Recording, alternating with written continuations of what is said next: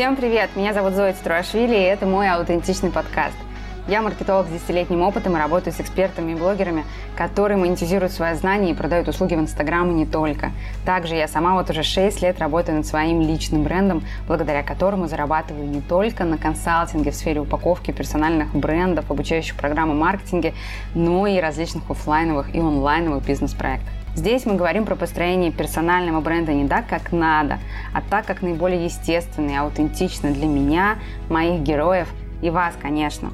Перед тем, как начнется этот эпизод, хочу вас попросить не забывать ставить оценки в Apple подкастах. Это очень поможет сделать так, чтобы об аутентичном подкасте узнал как можно больше людей. Подписывайтесь на подкасты, на мой инстаграм, ссылка будет в описании, а, чтобы следить за мной в ежедневном режиме, и в том числе, как этот подкаст создается изнутри. Напомню, что в прошлых выпусках я распаковала нашу главную героиню первого сезона аутентичного подкаста Алену Богданову по своему авторскому методу. Мы выяснили ее точку приложения, усилили ее миссию, аватар клиента и еще очень многое другое. Далее создали гипотезу по позиционированию продуктом, через который она могла бы монетизироваться. Сегодняшний выпуск будет очень насыщенным. Мы поговорим об архетипах и как их можно применять в упаковке блога, о продуктовой линейке, о ценах, о декомпозиции ее дохода, о контенте, о шкале показателей, по которым она еще долгое время после работы со мной сможет увеличивать свою экспертность, укреплять созданный персональный бренд и стремиться к большим доходам. Будет очень интересно. Поехали!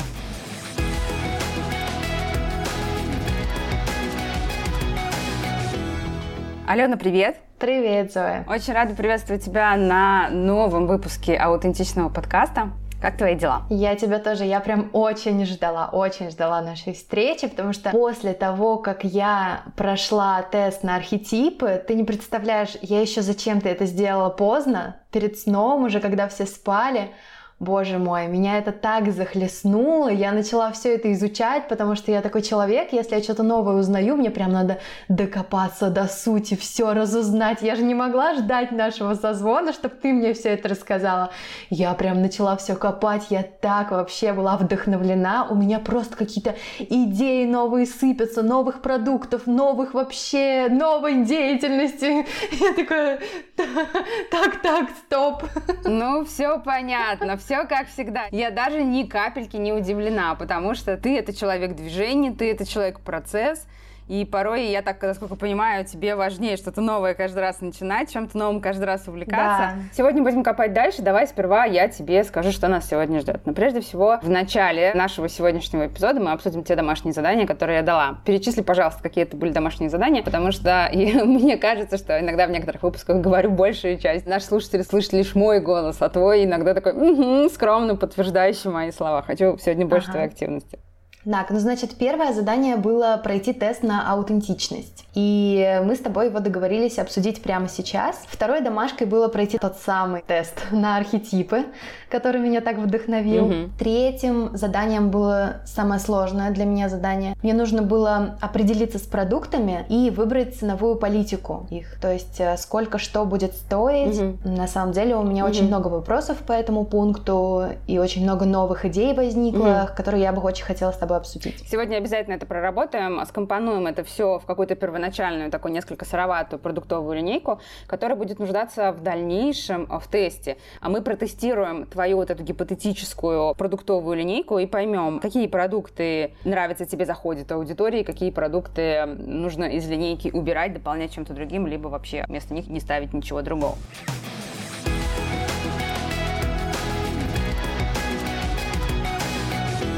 Ты прошла тест по архетипам по ссылке, которую я тебе скидывала. Кстати, ссылка на тест по архетипам есть э, в описании прошлого эпизода. Возвращайся сюда, тоже смотрите, проходите этот тест. Пока расскажи мне, пожалуйста, что у тебя вышло на итоговой диаграмме? Какие главные архетипы?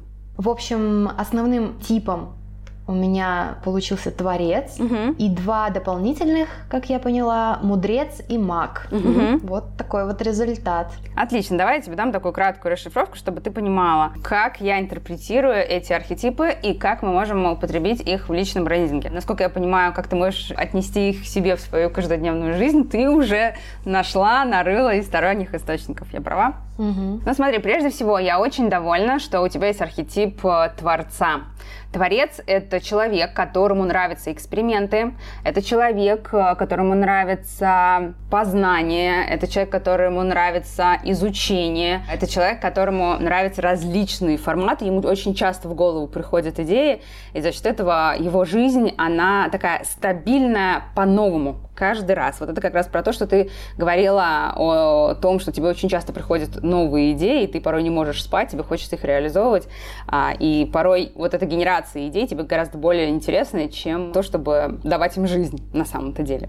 Когда мы говорим об архетипе Творца, то представляем прежде всего, если мы говорим про визуал в твоем блоге, угу. то это будет всегда параллель с художником, то есть это кисти, краски, какие-то цветные мазки, в том числе на твоем теле, грязные руки, возможно, какая-то определенная творческая небрежность, это то есть не идеальные какие-то укладки, если мы говорим о фотосессиях, угу. да? а этим и отличаются фотосессии настоящего аутентичного персонального бренда, чем когда ты просто приходишь в какую-то заранее заготовленную студию со стаканчиком капучино, с макбуком, с идеально уложенными локонами на каблуках, в рубашке и каких-нибудь черных брюках. И это у многих специалистов а, по личному бренду и фотографов, которые тоже снимают в этой сфере, называется съемка личный бренд. На самом деле это вообще с личным брендом не имеет ничего общего. Потому что даже чисто по одному архетипу, видишь, тебе бы такая съемка не подошла. Она не перенесла бы все твои внутренние качества, твои способности, которые mm-hmm. отражаются в архетипе Творца. Также в визуале твоего блога а, ты записываешь? Да, Тебе конечно. нужно будет это все притворять в жизнь к следующему Я все заданию. Соответственно, это могут быть различные цвета, ну, как бы все, все цвета радуги, да, но, естественно, тут мы понимаем, что какие-то должны будут быть фирменными, какие, какие-то должны будут быть акцентными. Наш глаз всегда цепляется и запоминает тот бренд, э, продуктовый или личный бренд, который какое-то постоянство несет в текстах, постоянство несет в визуале и вообще в прочих других каких-то касаниях, когда человек запоминает, что вот он про одно и то же, и в визуале он тоже, в принципе, про одно и то же. Соответственно, тут есть такой простор для творчества, но, тем не менее, надо понимать, что в какие-то крайности бросаться не надо. Второй архетип, он такой заземляющий Творца, это архетип мудреца. Я, честно говоря, вижу архетип мудреца в большинстве случаев как определенную ловушку. Люди, у которых очень ярко выражен архетип мудреца, это люди, которые учатся постоянно они считают, что сколько бы еще чуть-чуть, еще несколько обучений, вот еще, вот еще, вот еще, я стану по-настоящему профессиональным. А пока я вообще не профи. И брать большие деньги за свою работу я не могу, а называться по-настоящему экспертом я не могу. А это что? В каком синдроме это у нас обозначается? Самозванца. Так и есть, бинго. Люди с архетипом мудреца – это люди с классическим синдромом самозванца. Они склонны к постоянному самокопанию, к постоянной саморефлексии. Они очень часто обращаются к психологам. Кстати, вот как раз-таки мудрецы, они сами могут быть и психологами. Это как раз-таки люди, которые много учатся, обладают такой большой биг-датой у себя в голове. Но, несмотря на все эти характеристики, они недостаточно в жизни бывают реализованы. По цветам – это очень осторожные. Все цвета такие земельные, все цвета коричневого и бежевого, такого кремового, осторожненький нюд. Поэтому тут, когда ты видишь, например, какие-то аккаунты, где девушка или молодой человек полностью вот в этих цветах и чувствует себя счастливо и прекрасно, значит, нужно понимать, что этот человек, скорее всего, в архетипе мудреца. Соответственно, вот мудреца мы будем миксовать с творцом. Кроме того, в мудреце это книги, это талмуды, это записи, в том числе и вручную. Да, это может быть и компьютер в том числе, но я думаю, в твоем случае визуале архетип мудреца мы можем особо не отражать, потому что у тебя деятельность, в принципе, особо не связана именно с книгами. Тут мы можем говорить о чем-то другом. И третий архетип – это архетип мага. Это вообще очень интересный для кого-то прям такой архетип, который является сюрпризом. Прежде всего, маги — это люди, которые трансформируют себя, как алхимики, да, и трансформируют э, людей, которые попадают к ним в поле. Поэтому тут идет такое очень классное подтверждение того, что ты очень эффективно будешь во взаимодействии с каким-то экспертом, с другим человеком, в трансформации каких-то его определенных знаний, способностей или того состояния, в котором он сейчас находится. Мы тут говорим, наверное, про его состояние такое немедийное, да? Угу. По визуалу э, тут будут такие несколько дефокусированные, смазанные кадры. Это может быть зеркала, отражение, это может быть блестки, там будет акцент на руки. То есть тут вот может перекликаться с творцом. Будет акцент на руки, какая-то такая женщина-загадка, да, это могут быть какие-то мантии, это может быть фиолетовый цвет, черный, может быть фетр, то есть создавать какой-то определенный такой налет э, какой-то сказки. Что тебе больше всего, по твоему мнению, подходит, находит э, отклик? Мне очень нравится такой нежно-розовый цвет в оформлении и такой какой-то, вот как раз, как ты говорила, коричневый, бежевый. То есть э, мне кажется, что это очень даже созвучно тому, что ты сказала. То есть э, розовый и там нежно-розовый это может быть как раз-таки что-то от Творца, коричневый и бежевый это вот что касается мудреца. Вот. Ну и черный, соответственно, тоже черный-белый, как бы, да, использую тоже. Ну смотри, нежно-розовый — это прежде всего яркие очень цвета в плане того, что они присущи совершенно другим архетипам. Угу. Очень слабо выраженному э, у тебя архетипу заботливого угу. и слабо выраженному архетипу любовника. Тут такая ловушка. Давай все-таки вот этот нежно-розовый, мы его оставим, но не как основной, а как какой-то смягчающий, возможно, акцент. Но можно сделать фиолетовый такой, то есть уйти от нежно-розового к фиолетовому, нежно-фиолетовому, как для мага, который присущ. А можно, в принципе, не придерживаться каких-то основных двух-трех цветов постоянно, да, не делать ленту исключительно только на этих цветах, взять за основу какие-то цвета из мага и мудреца основные, да, это может быть какой-то беж э, коричневый или может быть серый э, крем, и разбавлять его различными цветами, где акцент на внимание тебе нужно будет привлекать из архетипа Творца. Там может быть розовый, там может быть синий, там может быть желтый, все как это должно быть уместно. Ну, давай тогда я даю тебе сразу наше первое домашнее задание, это составить мудборд из тех фотографий, которые тебе нравятся, которые ты хотела бы повторить у себя в блоге. Как собирается мудборд? Но прежде всего я вышлю тебе свою библиотеку насмотренности, это огромное количество уже составленных заранее лент по различным архетипам, то есть ты сможешь подобрать там что-то для себя, уловить какую-то общую связь и понять, в какое направление тебе двигаться. Дальше ты заходишь в такую социальную сеть визуальную, как Pinterest, и просто пинишь себе, сохраняешь в определенную папку мудборд, референсы, которые тебе особенно нравятся. Потом мы вместе сможем это обсудить.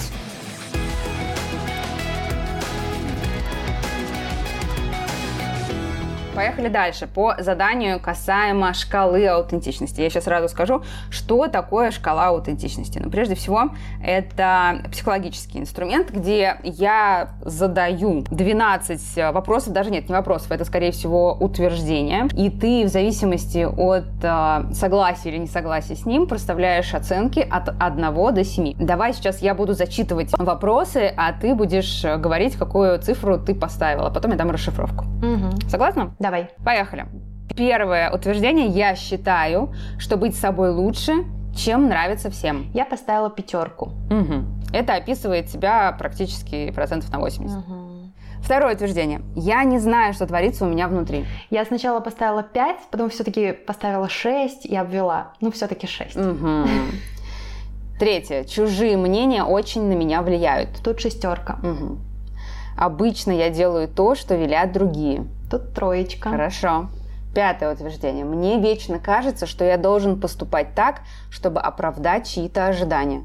Тут двойка. Хорошо. Я просто сейчас на этапе сепарации в психотерапии жесткой.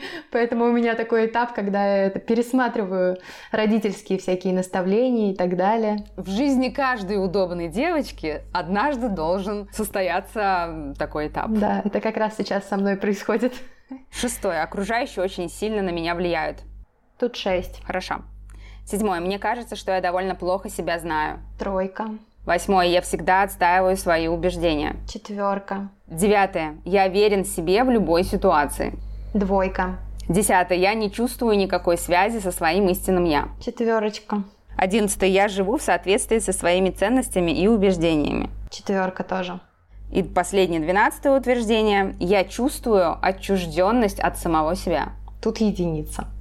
Отлично, потому что когда я проводила интенсив по аутентичности у себя в блоге, это было в июле, скоро будем повторять, это задание для многих стало прямо таким очень болючим. Многие люди прямо плакали, потому что прожить, например, там жизнь 45 лет и понять, что ты до сих пор играешь под чью-то дудку и не можешь сама себя сделать счастливой, потому что зависишь от других. Слишком сильно ты зависишь от других. Давай сейчас дам тебе расшифровку и тут же по рекомендациям. Давай. Какая сумма баллов у тебя получилась на утверждение 2 7, 10 и 12. 14, в общем, получилось. Угу. Если ты набрала более 12 баллов, то есть в твоем случае 14, то тебе, вероятно, хотелось бы узнать себя получше и доводилось ловить себя на желание изменить свою жизнь. Да, это вообще вечно со мной, это желание. Смотри, какие упражнения я предлагаю для того, чтобы лучше узнать себя. Это такая терапевтическая работа, которая тоже дается тебе в качестве твоего домашнего задания, но на длительный период времени, потому что, может быть, тебе даже стоит обсудить это со своим психотерапевтом. Прежде всего, это нужно понять свою личную историю. Какие свои черты ты больше всего ценишь и почему то есть, когда мы с тобой распаковывались, в самом первом нашем выпуске ты сказала такую фразу, что иногда мне кажется, что вот это нормально, в моей жизни это есть, и в этом нет ничего такого. А ты посмотрела на меня другими глазами, и, и я тоже взглянула и сказала, что вау, неужели это все я? Угу. Вот тут тебе нужно также посмотреть на себя как бы объективно со стороны и понять, за какие именно черты ты ценишь себя больше всего и объяснить почему. А дальше, хотела бы ты что-то в себе изменить? И если хотела бы, то тоже честно себе признаться, почему хотелось бы. И относительно понятия своей личной истории, третий есть пункт, что тебе на самом деле нравится делать больше всего. Этого вопроса мы касались на распаковке, поэтому ответы у тебя есть, но ты также можешь пройти по этому пункту и еще раз о нем задуматься.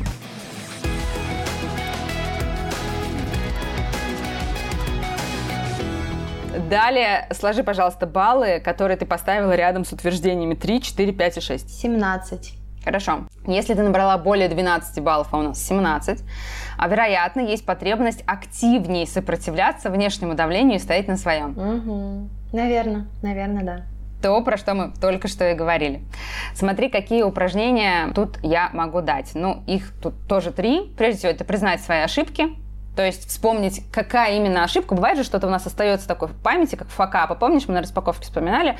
И прям факапы ты вспомнила совершенно не сразу. А знать свои ошибки и помнить о них, и извлекать из них урок, это тоже очень важная а, часть построения личного бренда, именно когда мы говорим о построении аутентичного личного бренда. Угу. Соответственно, признать свои ошибки, подумать, какая из ошибок тебя тревожит а, до сих пор, и ответить себе честно на вопрос, что ты узнала нового благодаря этому опыту. Тут мы не оцениваем вот это новое знание а, с точки зрения позитива или негатива, просто что конкретно ты узнала. Например, ты вспомнила на распаковке, что ты оказалась на сцене на конкурсе чтецов, и ты напрочь забыла весь текст, и ты сбежала с позором и не хочешь вспоминать этот случай. Так вот, здесь тебе нужно вспомнить, какие новые осознания тебе дала та ситуация, тот свой факап. Подумай, подумать все-таки, как вот этот негативный или позитивный опыт, как вот этот вывод можно использовать для твоих открытий в будущем.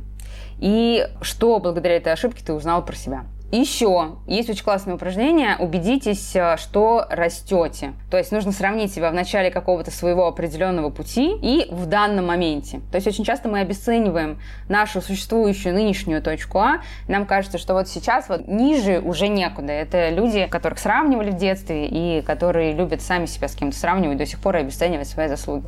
То есть вспомни, какой период жизни ты вспомнишь, анализируя вот это упражнение. Ну, я бы, естественно, вспомнила начало журналистской карьеры. Угу. И на самом деле я уже, да, рефлексировала на эту тему. Хорошо. И понимаю, что это, знаешь, делать несложно, угу. пересматривая какие-то свои материалы, перечитывая свои тексты. Угу. И так рука-лицо просто происходит, угу. потому что понимаешь, что сейчас бы ты никогда так не сделала, сейчас бы ты никогда так не сняла. Это к вопросу, возвращаясь о том, что я делала видеоролики для Российского центра защиты леса. Сейчас, ну, я на них без слез редко могу взглянуть, и мы сейчас часто с моим оператором ржем, ну что мы наснимали, ну что это такое было? То есть сейчас я понимаю, что я бы уже сделала все совершенно иначе. Да, но тем не менее, соответственно, нужно себя сравнить в начале пути и концентрироваться именно на положительных изменениях. Ну и третье упражнение для того, чтобы отвечать за себя, это преодолеть страх негативной оценки. Потому что иногда мы даже что-то не делаем какого-то нового действия, потому что мы боимся негативной оценки. Угу. И последнее. Сложи, пожалуйста, баллы напротив утверждений. 1, 8, 9 и 11. 15.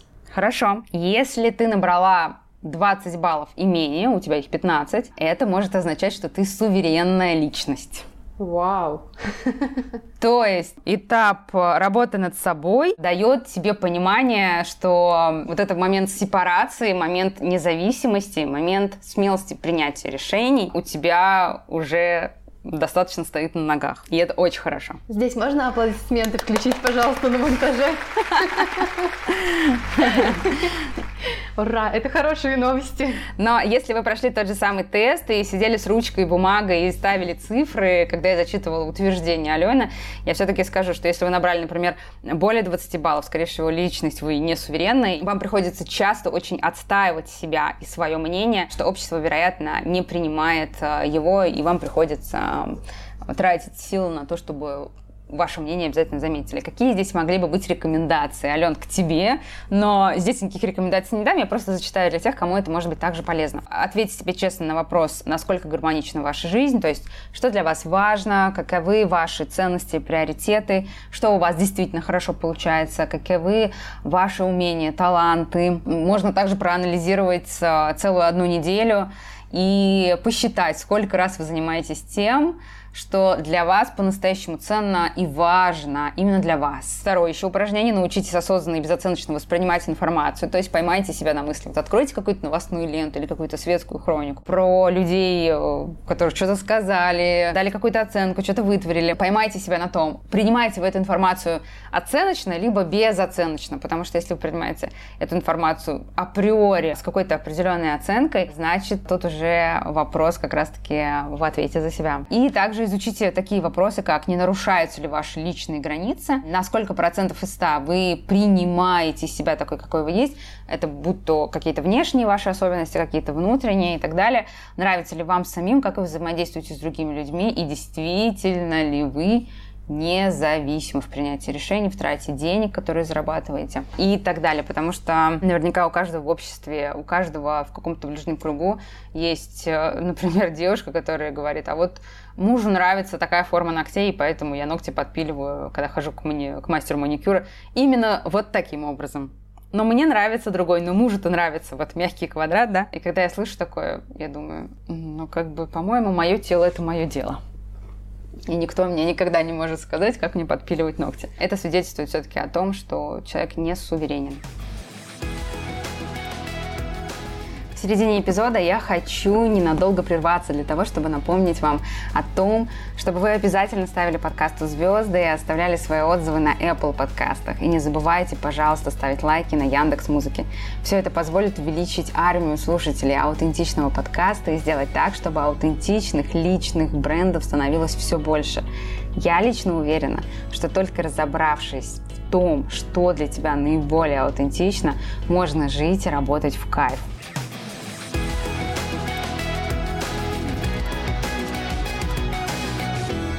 Поехали дальше? Давай. Что у нас относительно ценовой политики? Я, переслушав наш разговор, поняла, что я все-таки не против заняться наставничеством. И даже себе тут уже расписала. Во-первых, я сначала такая подумала, да, я хочу, а потом такой синдром самозванца. Самозванец во мне такой, а что ты можешь дать на этом наставничестве? И я начала выписывать прям, что я могу дать, прям, что я могу. И, ну, на самом деле, списочек получился такой внушительный. Вау! Да, на самом-то деле, можно много всего во время этого месяца, допустим, если я беру месяц, наставничество, да, то очень многому можно научить человека, дать ему многое можно. Ну и я за все вот это, что я выписала, наверное, хотела бы брать э, 80 ну, тысяч в месяц. Угу. Вторым пунктом у меня здесь групповые программы, то есть это могут быть и мастер-майнды, когда набирается какой-то такой круг людей, у которых один запрос. Я как эксперт, грубо говоря, и мы это все обсуждаем. Плюс на mastermind я могу приглашать каких-то еще экспертов, тогда чек будет выше. Угу. И я себе представляю, что это, если буду проводить mastermind я, только без эксперта, то это полторы тысячи. А если с экспертом приглашенным, то три. И сколько mastermind ов в месяц ты хотела бы провести? Ну, э, для начала один, я думаю. И это будет еще зависеть от того, есть ли у меня наставничество. То есть, если ты проводишь один mastermind в месяц без привлечения эксперта какого-то стороннего, привлекая 6 человек, сколько ты всего зарабатываешь? Ну, что-то до 10 тысяч. Всего 9 тысяч рублей. Угу.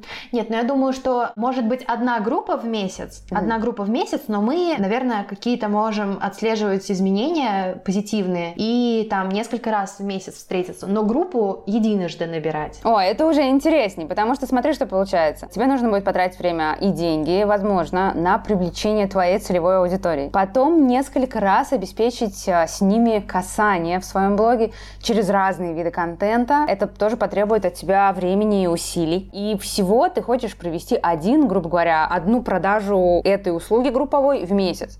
Если она всего составляет 9 тысяч рублей, то уже прямо сейчас уходишь в минус. Я не вижу смысла, во-первых, э, я вижу смысл в низких чеках. Сейчас есть какая-то определенная определенная тенденция среди экспертов работать только на высокий. Нет, низкий чек это тоже хороший чек, все зависит от целевой аудитории. Но просто привлекая 6 человек, а пока их у тебя нет, мы с тобой на прошлом занятии обсуждали, что целевая аудитория партнеров у тебя на данный момент полное ничего. Это невыгодно. Можем ли мы из данной услуги рассмотреть два варианта? Ну, например, это может быть э, единоразовый mastermind. Кстати, на этом единоразовом mastermind е ты можешь раскрываться и он может быть как tripwire ом к твоему наставничеству. То есть человек посмотрел тебя в деле и сказал, я хочу, чтобы мы с Аленой работали дальше. Но, соответственно, чтобы определить, какая должна быть цена у твоего трипвайера, нам нужно понять, к какому основному продукту мы будем вести, сколько будет стоить твое наставничество. И отвечу на вопрос, оно будет индивидуальное или оно будет групповое? Я хотела делать индивидуально. Как, какой чек за месяц ты готова была бы брать? 80. 80 тысяч рублей в месяц. Да. Ты когда сама говоришь эту сумму, ты в нее веришь? По-моему, не очень. Ну, знаешь, перечислив все то, что я дам за этот месяц, угу. я понимаю, что не меньше. Ну, как бы, угу. либо нужно давать меньше, да, то есть можно расписать все мои услуги, ну, там, какими-то минимальными, да, суммами, а потом угу. уже, поговорив с человеком, понять, что ему надо. Возможно, ему весь этот перечень угу. и не понадобится. И тогда, исходя уже от запроса, ставить цену, понимая, что человеку нужно из всех этих услуг. Алена, смотри, тогда получается, что ты абсолютно не хозяйка, ты абсолютно не контролируешь э, свой ежемесячный доход. Потому что тебе мало того нужно будет привлечь клиента, а еще нужно будет, соответственно, сделать ему какое-то предложение. Тебе каждый раз под клиента нужно будет делать продукт. Поэтому тут я склонна делать так. Все, что ты умеешь, это очень хорошо. И продукт по наставничеству тебе нужно будет самостоятельно тут проработать. Я только могу посоветовать, что там часть теоретической базы, в которой ты вкладываешь все свои знания, вот тут тебе нужно будет расписать свою авторскую методологию на основе твоей точки приложения усилий, которую мы раскрыли, также на распаковке и, соответственно, составить какую-то определенную методологию, по которой ты будешь двигаться с клиентом в течение одного месяца. И вторую часть, 50% от услуги, она будет э, состоять из ваших созвонов, из твоего сопровождения, из твоей поддержки, из какой-то корректуры, из работы с какими-то текущими вопросами, да. Поэтому тут такой 50 на 50. И если в первой части твоей методологии она может корректироваться под запрос клиента, но она все равно, как бы, скелет у нее будет один и тот же, то вот во вторую часть, когда ты человека сопровождаешь, там уже можно будет говорить о какой-то большей гибкости в сторону его индивидуальных особенностей и запросов. Угу. Ну, то есть э, можно, я так понимаю, еще сделать какие-то пакеты, то есть пакет VIP, это вот, типа, он все в себя включает, это 80 тысяч. А можно там пакет там какой-нибудь базовый, где только теория без созвонов, допустим, и он там будет стоить там 15. Ну, смотри, я тебе предлагаю сейчас не распыляться, потому что ты можешь сделать ветку ценовую в пакете с, со своей основной услугой, с менторством, с наставничеством, какая-то маленькая ценовая ветка, но я здесь тебе не очень советую этим заниматься, потому что это цель скорее не для того, чтобы покупали что-то более дешевое, а цель, чтобы люди, ну, своего рода искусственно видели возможность выбора. Тогда давай мы посмотрим. Мне кажется, что на этапе становления личного бренда, на этапе того, что у тебя не сформированный кейс, и тебе предстоит очень большая психологическая работа, я тебе предлагаю вот этот вот чек, который ты для себя заприметил в 80 тысяч рублей, снизить в каком-то базовом пакете в два раза, может быть даже до 35 тысяч в месяц. Здесь у тебя могут быть записанные уроки, и все, что ты будешь давать за эти 35 тысяч в месяц, плюс каким-то своим, например, записанным материалом, это будет твое индивидуальное сопровождение в течение одного месяца. И не выкладываться с человеком на 100%, чтобы ваше сотрудничество оно продолжалось из месяца в месяц. То есть не то, чтобы мухлевать, а составить для себя какую-то определенную траекторию движения, определенную траекторию достижения результата, вот это вот выхода медийности, публикация в социальных медиа, публикация в электронных медиа, создание каких-то других материалов, необходимых для продвижения, в том числе за пределами Инстаграма, это вообще работа же не, не быстрая. Это не месяц работы. И, соответственно, тебе, когда ты будешь прописывать свою методологию, нужно будет наметить, что в этот месяц вы изучаете и делаете публикации вот здесь, второй месяц вы изучаете другое, и к первому приплюсовываете уже что-то следующее, и это может быть, ты можешь даже расписать целый цикл, который может длиться 3, 4, 5, 6 месяцев. Я вот сейчас подумала, может быть, мне вообще взять на этапе начала лога для себя еще это будет полезно, кого-то на абсолютно бесплатное наставничество, чтобы понять вообще вот эту вот методологию вместе с ним, грубо говоря, составить, чтобы это было как-то все интересно и для меня, потому что вот так вот просто сидеть и придумывать, это не так интересно, как э, уже в контакте с человеком, которому что-то нужно, у которого какие-то запросы. И мне кажется, так как-то играючи и кейс появится, и методология напишется. Это очень хорошая идея, я предлагаю воплотить тебе в жизнь. И, кстати, может быть и существующая аудитория, кого-то взять э, для кейса. Угу. Тогда смотри, что получается. Если у нас есть вилка по цене твоего основного продукта 35 и 55 тысяч рублей, там будет зависеть от э, количества твоей обратной связи, количества еженедельных там, онлайн-встреч и материалов, которые ты даешь, да, 35 и 55, то если это будет твой основной продукт, твоим трипвайером к основному продукту должны быть, если мы говорим о мастер-майндах, снова к ним возвращаемся, то, например, разовый мастер-майнд, на который ты также можешь показать свое умение, он должен стоить от 10 до 30% от основного продукта. Здесь я предлагаю считать среднюю цену. Средняя цена у нас тут получается 45 по твоему основному продукту, поэтому 10% это 4,5 тысячи, совсем не полторы. 4,5 тысячи за один созвон, за одно участие в mastermind е? Ты можешь сделать по методологии mastermind а именно такой, какой ты хочешь. Это может быть, например, не однодневный созвон, а это может быть, например, пару встреч внутри этого сотрудничества. Соответственно, ты можешь собрать группу и созваниваться с ними два или три раза и отслеживать какой-то прогресс. Угу. И если мы говорим про четыре с половиной тысячи с тобой, то, например, с экспертами мы можем говорить уже, ну, если не о девяти, то уже, например, Хотя давай, в принципе, 9 можно ставить. Это как раз получается 20% от твоего основного продукта. И всегда, пожалуйста, не забывай о том, что для экспертов для умных экспертов участие в таких кросс-маркетинговых активностях – это прежде всего не заработок. Это возможность привлечь клиентов, рассказать о себе и показать свои умения чужой целевой аудитории. То есть ему уже собрали группу. То есть получается первая встреча, она такая как больше как лекция от эксперта. Это называется контентная встреча. Вторая это без эксперта мы просто обсуждаем типа какие-то шаги текущие.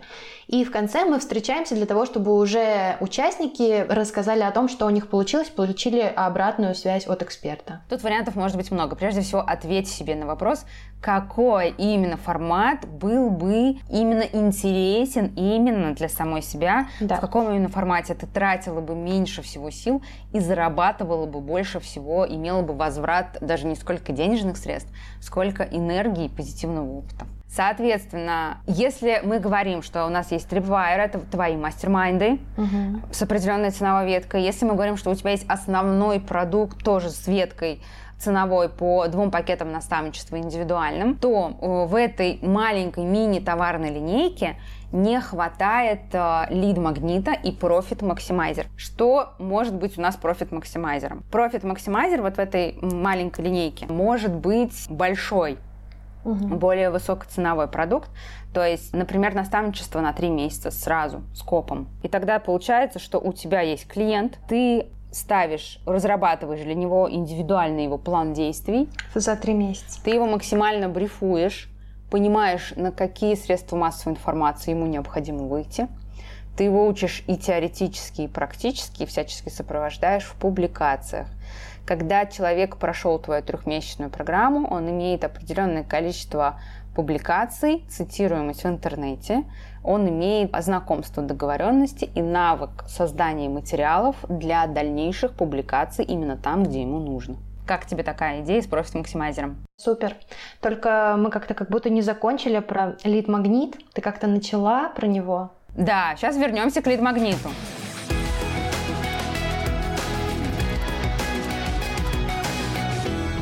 Лид-магнит – это нечто бесплатное, то, что может охватывать максимальное количество аудитории, привлекать внимание к твоей услуге твоим знаниям. Это могут быть чек-листы, это могут быть какие-то определенные гайды, в том числе это будет твой контент. Угу. Прежде всего, можем начать с контента. Это может быть ролики в IGTV или, может быть, даже сразу в YouTube, где ты будешь рассказывать, э, как создать статью, как найти журналиста, как сотрудничать с ним, что нужно, чтобы было в статье.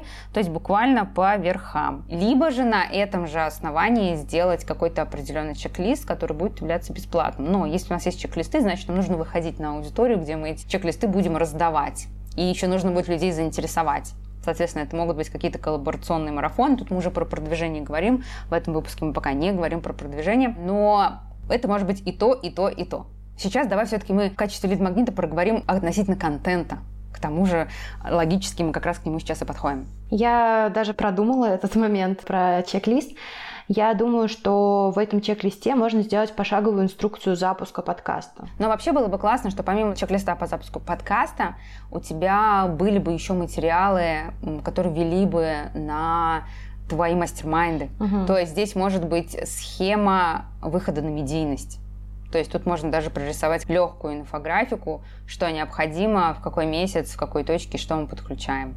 Ну, например, там взять ролевые модели, каких-то экспертов разных и прорисовать.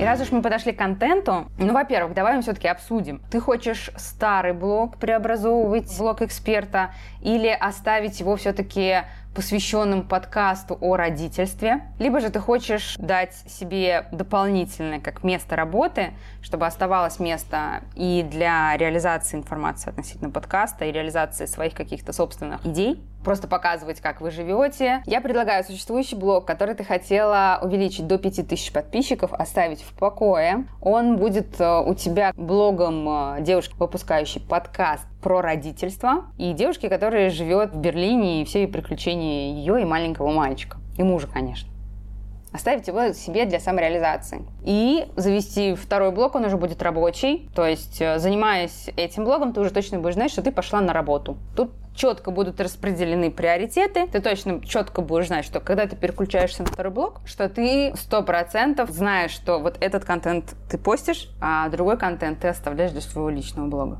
ты четко в своем плане будешь выделять дни, когда ты занимаешься контентом для одного блога, и дни, когда ты будешь заниматься контентом для другого блога и так далее. Как тебе такая идея? Либо, может быть, ты хочешь поспорить? Я просто тебе хотела напомнить, что я тебе говорила про какую-то идею, которая у меня возникла внезапно. Хочу тебя немножечко напугать. Давай. Я просто подумала, да, о том, что я вот эту всю декретную тему бросать не хочу. И сначала мне вообще пришла идея, а может мне изменить свою целевую аудиторию на мам в декрете, которые хотят стать экспертами в чем-то. То есть по-любому у них есть какой-то бэкграунд, по-любому у них есть какие-то желания, мечты. И вот устраивая такие мастер-майнды с ними, с приглашенными экспертами в том числе, можно из этих мамочек делать экспертов.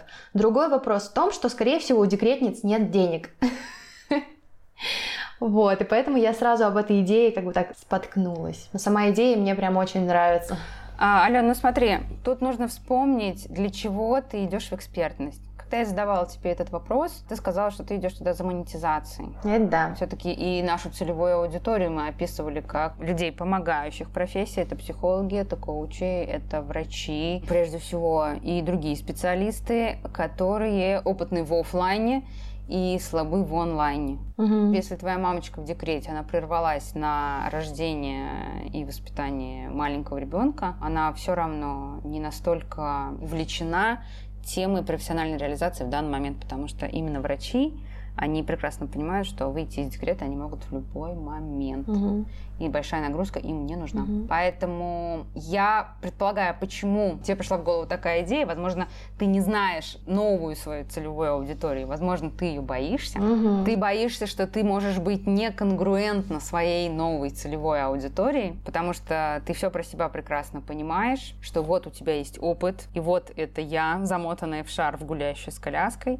Но когда мы формируем, когда у нас есть два блога и когда у нас есть где реализовываться, то свой интерес относительно родительства и общения с мамочками ты можешь реализовывать, возможно, тоже в какие-то продукты, если вдруг у тебя остается свободное время в существующем блоге, а угу. во втором Может, это будет вообще какая-то социальная активность, социальная деятельность. Может быть, это придет вместо подкаста.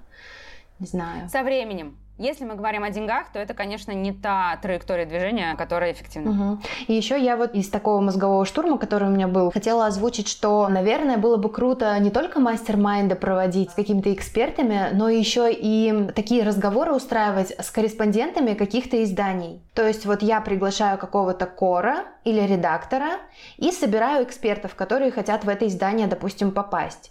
И этот корреспондент рассказывает про внутрики какие-то, про то, что у них там принято. Это очень интересно. Это очень интересно. Вот. И я даже думала, типа, если не мастер-майнды, то какой-то закрытый телеграм-канал сделать, в котором мы там будем вот эти вот разговоры разговаривать с экспертами, с какими-то, может быть, даже какие-то текстовые материалы, что в каком издании приветствуются, какие сейчас там, знаешь, инфоповоды, которые нужно осветить, и тут же сразу я выкидываю вот в газете «Метро» нужно рассказать о том-то, о том-то, о том-то. У кого есть какие-то наработки, я там помогу сделать какой-то материал. И я таким образом связываю, то есть помогаю корреспонденту, потому что я знаю эту сторону, как иногда не просто найти нормального эксперта под эту именно тему, потому что редактору взбрело в голову именно эту тему осветить. И вот у меня как раз куча экспертов, которые готовы. И я им помогаю под формат нужный, сделать материал для газеты. И все это через телеграм-канал можно замутить. Смотри, какая у меня возникла идея, это как нам нужно первоначально упаковать твой профиль. Ты можешь создать папки highlights, то есть закрепленных сториз, с названием конкретных изданий. И любые обновления, которые ты также будешь дублировать в свой телеграм-канал, не забывай, что это все-таки дополнительная нагрузка для тебя, любые дополнения ты будешь дублировать в канал, но еще и закреплять себе в highlight на какое-то время, пока они актуальны. То есть у тебя может быть highlight метро, у тебя может быть highlight, там, «Комсомольская правда». Первый ну, канал. Ну, что-то, да, да, да, да, да, да, да. То есть несколько highlight ов, и аудитория твоя целевая будет понимать, что вот ты тот самый проводник между ним, экспертом, и редактором, и журналистом, который работает э, на другой стороне.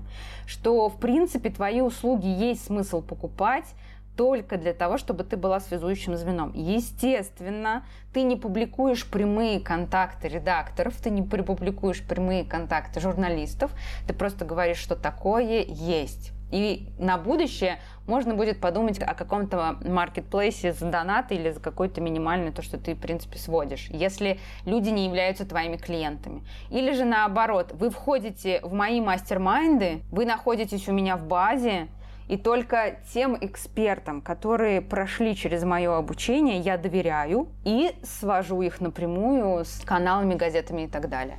Но если вы у меня на наставничестве, я вам ищу самостоятельно, дополнительно пишу или помогаю писать, корректирую, проверяю и так далее.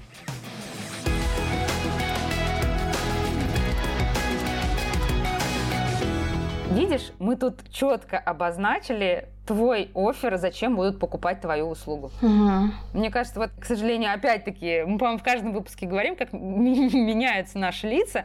Тут у Алены изменилось лицо. До этого она не очень понимала, куда мы двигаемся, а зайдет, не зайдет. И когда мы поговорили про то, что она является проводником, как будто она там две чашки кофе выпила, и прям очень загорелись глаза, и появилась работоспособность, потому что это реально рабочая идея. И как минимум а, та боль, которая есть у твоей целевой аудитории. Соответственно, ты можешь делать прямые эфиры со специалистами с этих каналов, с каналов от средств массовой информации, делать двойные, например, прямые эфиры, пусть это будет даже не прям эксперт какой-то аудитории, ты его просто правильно позиционируешь, ты заранее готовишь обложку для IGTV и сохраняешь этот прямой эфир в IGTV. И он у тебя там висит на постоянной основе, как подтверждение, что ты общаешься с этим человеком. В принципе, там можно даже не давать ссылку на его социальные сети, чтобы люди напрямую с ним не могли списаться.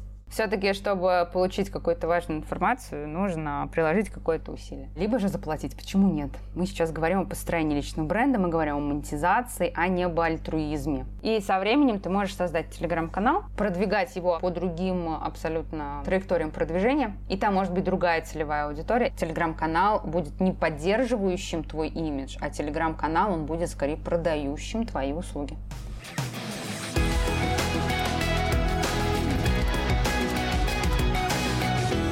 Алена, так, мы уже проговорили видео в IGTV и э, Stories Highlights, которые могут являться твоими лид-магнитами. Давай теперь проговорим про первоначальное заполнение постами в твоем новом блоге. Кстати, относительно названия блога и шапки профиля, давай говорить мы прямо сейчас не будем, а скорее ты поразмысли, потому что у тебя уже есть опыт SMM-специалиста, и в следующем выпуске мы обсудим. Возможно, даже и править ничего не придется. Что относительно постов? Есть ли у тебя какие-то идеи, потому что я знаю, что есть. Блин, на, на самом деле нужно посидеть над этим хорошо, подумать прям прицельно, и я думаю, что сейчас пока рановато все это обсуждать, и лучше, наверное, если у меня будут какие-то вопросы, они точно возникнут, мы с тобой обсудим их в WhatsApp, а уже в следующем эпизоде можно обсудить, что мы решили, первые 9 постов, например. Ну, на самом деле, если тебе кажется, что у нас еще чего-то недостаточно для обсуждения постов, то это не неправильно. Та распаковка и те выводы, которые мы сделали на основании распаковки, они уже дали нам все, чтобы составить рубрикатор. Рубрикатор блога состоит из четырех главных основных пунктов. Это раскрытие миссии, миссия у нас есть. Раскрытие экспертности, она у нас тоже понятна. Раскрытие твоего продукта, продукты у нас уже тоже есть, и раскрытие твоей личности. Соответственно, благодаря вот этим четырем основным рубрикам, давай тогда я дам тебе задание подобрать по три темы постов под каждую из этих рубрик. Например, когда мы говорим о раскрытии миссии, наша миссия звучит э, следующим образом. Вести людей к известности, чтобы своим знанием они меняли мир. Соответственно, когда ты будешь раскрывать свою миссию в постах, то темы могут быть следующие. Например, это может быть пост о каком-то очень известном журналисте, кинорежиссере, публицисте. Лучше даже об эксперте со смежной тематикой, со смежной нишей с твоей целевой аудиторией, который стал, например, телеведущим.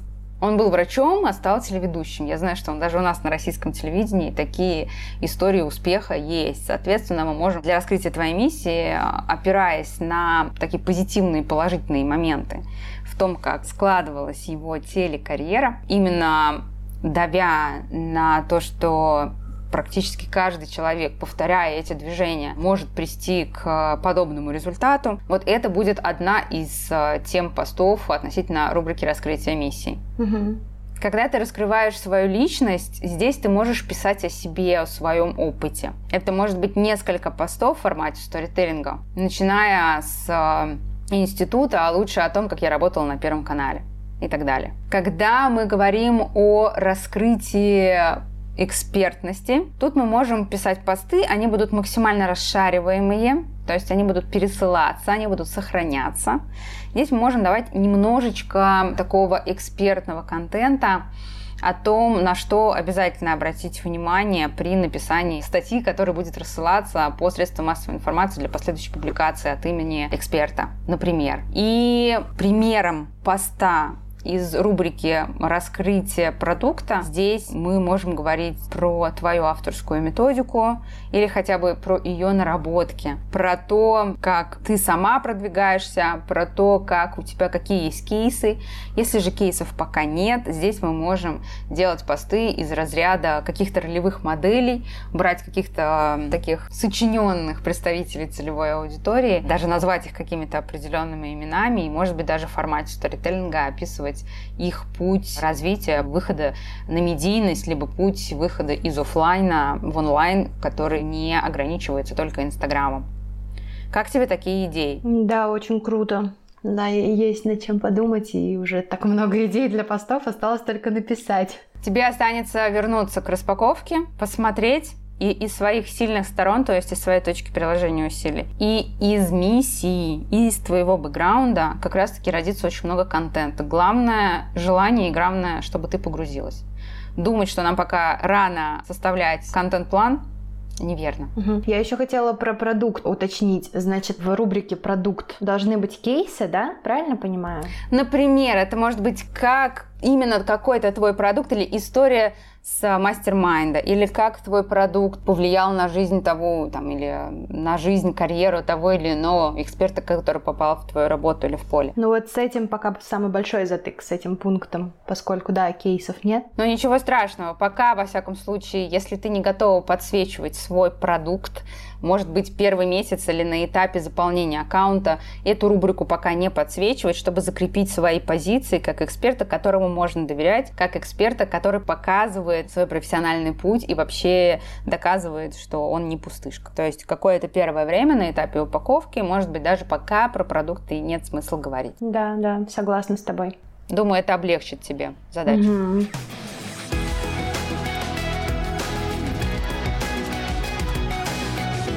Так, ну и последнее, что у нас на сегодня осталось, нам нужно сейчас с тобой разработать ту шкалу показателей, которая останется с тобой и после нашего с тобой такого наставничества в формате документального реалити. Зачем нужна эта шкала? Когда мы говорим о том, что личный бренд должен быть аутентичен, человек должен жить счастливо, он должен принимать себя и так далее и тому подобное, для некоторых это просто вода, вода, вода. На самом деле это всего лишь инструмент для того, чтобы не выгорать, инструмент для того, чтобы дела не расходились со словами и наоборот, потому что часто мы очень замечаем, что я знакома с большим количеством разных экспертов, которые в жизни абсолютно не такие, какие они в своих социальных сетях. То есть, чтобы такого не происходило, нам нужно полностью изучить свою истинную аутентичность и переложить это все на рельсы социальных сетей, через которые мы продвигаемся. Соответственно, смотри, что здесь должно быть. Нам нужно будет нарисовать таблицу где по вертикали у нас будут важнейшие факторы личного успеха. Следующий столбец это будут твои личные цели. И маленький будет следующий столбец критерии личной результативности. Дальше мы будем говорить профессиональные задачи. Следующий маленький столбец он будет действия и критерия профессиональной эффективности. Следующий по вертикали финансовые задачи или цели. И также там будет Следующий маленький, последний столбец, он будет про показатель. То есть такой KPI финансовый. Теперь относительно горизонтали. Здесь нам нужно будет с тобой сейчас обсудить и подумать, какие наши действия, то есть действия, которые будут по горизонтали, они будут меняться в зависимости от твоих личных, профессиональных и финансовых целей. В качестве критерия в начале месяца ты будешь ставить план, то есть какой-то показатель. Ты можешь вести все показатели свои в одной таблице, угу. либо можешь разделить их на три таблицы относительно своих личных целей, относительно профессиональных и финансовых. И четко отслеживать все показатели. Кто-то заполняет каждый день дневник благодарности, кто-то еженедельно, там, ежедневно отслеживает калории, КБЖУ и так далее. Для того, чтобы выйти на определенный финансовый уровень и на определенный показатель личного бренда, я рекомендую отслеживать свой прогресс свои действия и свои какие-то плановые показатели в таких таблицах. Давай сейчас проговорим, что было бы показателем на первый месяц такой полноценный рабочий. Давай мы будем говорить про, например, месяц ноябрь или декабрь, как тебе это удобно. С точки зрения твоих личных целей, давай поставим каких-то три э, главных таких показателя. Дело, прежде всего. Так, надо вернуть спорт в свою жизнь. Угу. Ежедневные прогулки Прям мечтаю о них. Угу. И систематизировано, чтобы были уроки вокала у меня, чтобы там два раза в неделю был вокал и, наверное, хотя бы раз в две недели был психолог. Угу. Даже четыре. Это три цели твои личные на ближайший месяц. Соответственно, уже четыре. Соответственно, в графе показателей мы также можем писать план и факт. Например, план ходить 10 тысяч шагов в день. Угу. А по факту, например, средняя за неделю оказалась 7500. Ты можешь вписывать каждый день, ты можешь вписывать раз в неделю какое-то среднее значение. Все зависит от тебя. Угу. Тут главная задача таких э, измеряемой шкалы показателей то, чтобы ты была хозяйкой тех действий в твоей жизни, которые ведут тебя к тому результату, который ты планируешь. Люди, приходящие к специалистам, каким-то гуру, к экспертам, э, которые обещают их вывести на определенный результат, приходят из детской позиции. Они говорят, вот я к тебе со своими проблемами пришел, я тебе своих красивых денег заплатил, сделай так, пинай, толкай меня, чтобы я к своему результату пришел. Все, кто попадает в мое поле относительно твоих финансовых показателей, относительно дел по твоему финансовому состоянию и относительно дел по поводу твоих экспертных показателей, заполни, пожалуйста, таблицу сама. Я уверена, что у тебя получится, ведь это очень интересная практика. Я такую веду каждый день, и она очень помогает. В общем, работы много, все поняла, пошла делать эту табличку и выполнять кучу домашки, и создавать новый блог. В общем, я заряжена и да, спасибо тебе большое. Мне очень нравится твой настрой, Алена, огромное спасибо. Я вижу в тебе огромный потенциал. Столько всего интересного, столько всего важного мы сегодня себе запланировали. Счастливо. Любые вопросы я открыта. На связи. И пока. Друзья, на сегодня все. Надеюсь, вам было очень интересно и полезно. Если вам нравится аутентичный подкаст, не забудьте порадовать меня своими оценками и отзывами в Apple и Google подкастах, а также на Кастбоксе. Ставьте лайки в Яндекс Музыке, подписывайтесь на меня в Инстаграме, ссылка будет в описании к этому выпуску, а также на мой канал в Телеграм. Сейчас мой подкаст только набирает обороты, и чтобы о нем узнало как можно больше людей, мне очень нужна ваша поддержка. Знаю, вам будет несложно сделать прямо сейчас, во время прослушивания, скрин экрана и опубликовать его в своем Инстаграм, отметив меня. Я вам буду очень признательна и отблагодарю репостом. Ссылка на мой Инстаграм, как я уже говорила, будет в описании к этому и к, ко всем другим эпизодам. Подписывайтесь, чтобы не пропускать следующие выпуски. И ведь в следующих выпусках вас будет ждать уже настоящий разбор упакованного аккаунта Алены и стратегия продажи ее товарной, гипотетические товарной линейки. Напоминаю, подкаст будет выходить по средам. Всем хорошего дня, будьте аутентичными, услышимся совсем скоро.